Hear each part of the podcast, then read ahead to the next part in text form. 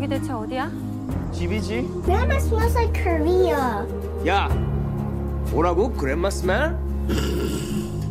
Eis que chega ao circuito comercial português Minari, uma das surpresas da temporada dos Oscars por ter conseguido seis nomeações. É realizado por Lee Isaac Chung, filho de imigrantes sul-coreanos que viveu a infância numa zona rural dos Estados Unidos. Minari é por isso um filme quase autobiográfico, como refere o autor, que sempre teve o desejo de transpor para cinema parte dessa sua vivência e isso não foi nada fácil. I guess in a lot of ways, this is probably my, my most autobiographical film that I've done. Um, it is kind of so surreal because, you know, a year ago I, I was even contemplating, like, am I going to have a chance to make another film and um, kind of go for the film that I've, I've always wanted to make rather than thinking about one day telling the story of what it was like to, to be a kid.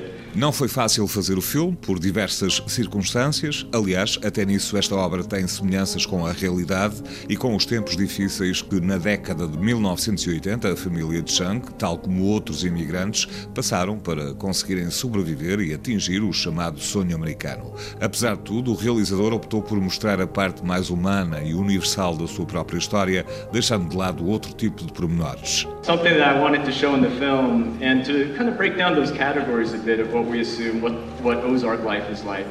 And instead break down those categories and try to just find something more human and, and universal.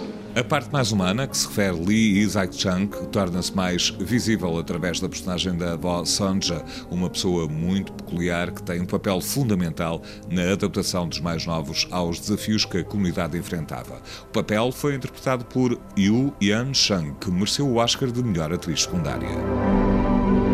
Oh, pretty boy, pretty boy. I'm not pretty. I'm